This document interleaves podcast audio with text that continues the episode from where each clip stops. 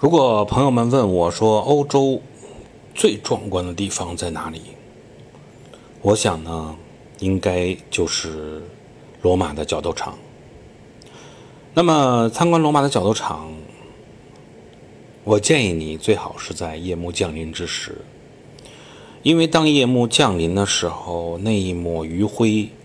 照亮到角斗场的残垣断壁，而使每一个门洞都映发出金色的光芒的时候，那种感觉在整个苍穹之下是不一样的。那么我也准备了一张特意啊为大家照的照片。夜幕下的角斗场，应该会给你带来震撼。